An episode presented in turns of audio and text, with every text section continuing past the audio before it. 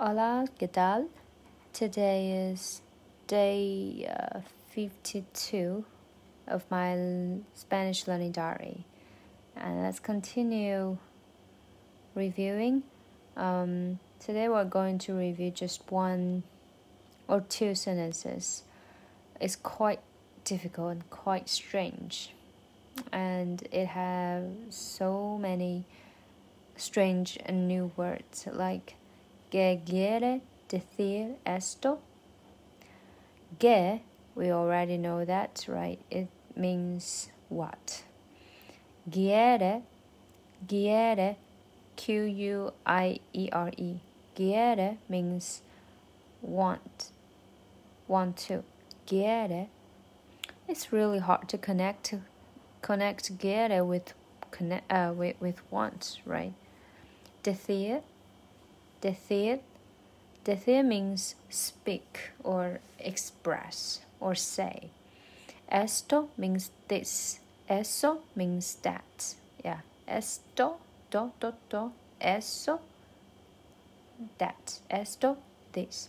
Okay, so together. Que quiere decir esto?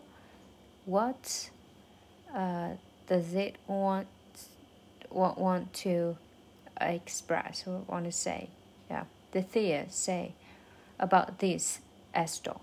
Okay, get uh, decir, uh, quiere, get, quiere decir esto.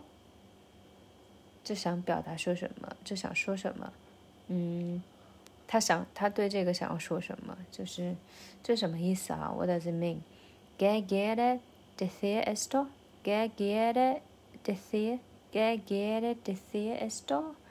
Um, if you want to ask follow-up questions, you can just say blah blah blah y eso, um, which means blah blah blah. What does that mean then? Yeah, yeah means then. Eso means that. Uh, esto means this. Okay, so blah blah blah y eso. 那么那个呢是什么意思哈？就省略一起。Together you can use these two sentences together to ask uh, quite similar questions. Yeah, to ask for clarification or explanation uh, in detail. Um, so now let's wrap up a little bit what we reviewed today. Just two sentences. The first one, what does it mean? What does it want to say? ¿Qué quiere decir esto? Uh, and that Yes, so? Okay, so that's it. And now it's time to review what we reviewed yesterday. Mm, uh, please write it down. Uh, uh, escríbelo, porfa, escríbelo, por favor. Please speak louder. Uh, louder, please. Más alto, porfa, más alto, por favor um, or please taller. Yeah, the same. And next, uh, can can you can you say that uh, a little bit slower? Yeah, más despacio, porfa. Más despacio, por favor. And finally, could you say that again for another time? Yeah. Um, auto bath. Uh, wait a minute. No. Otra, yeah, otra vez. Porfa, otra vez, por favor. Other time, yeah, another time.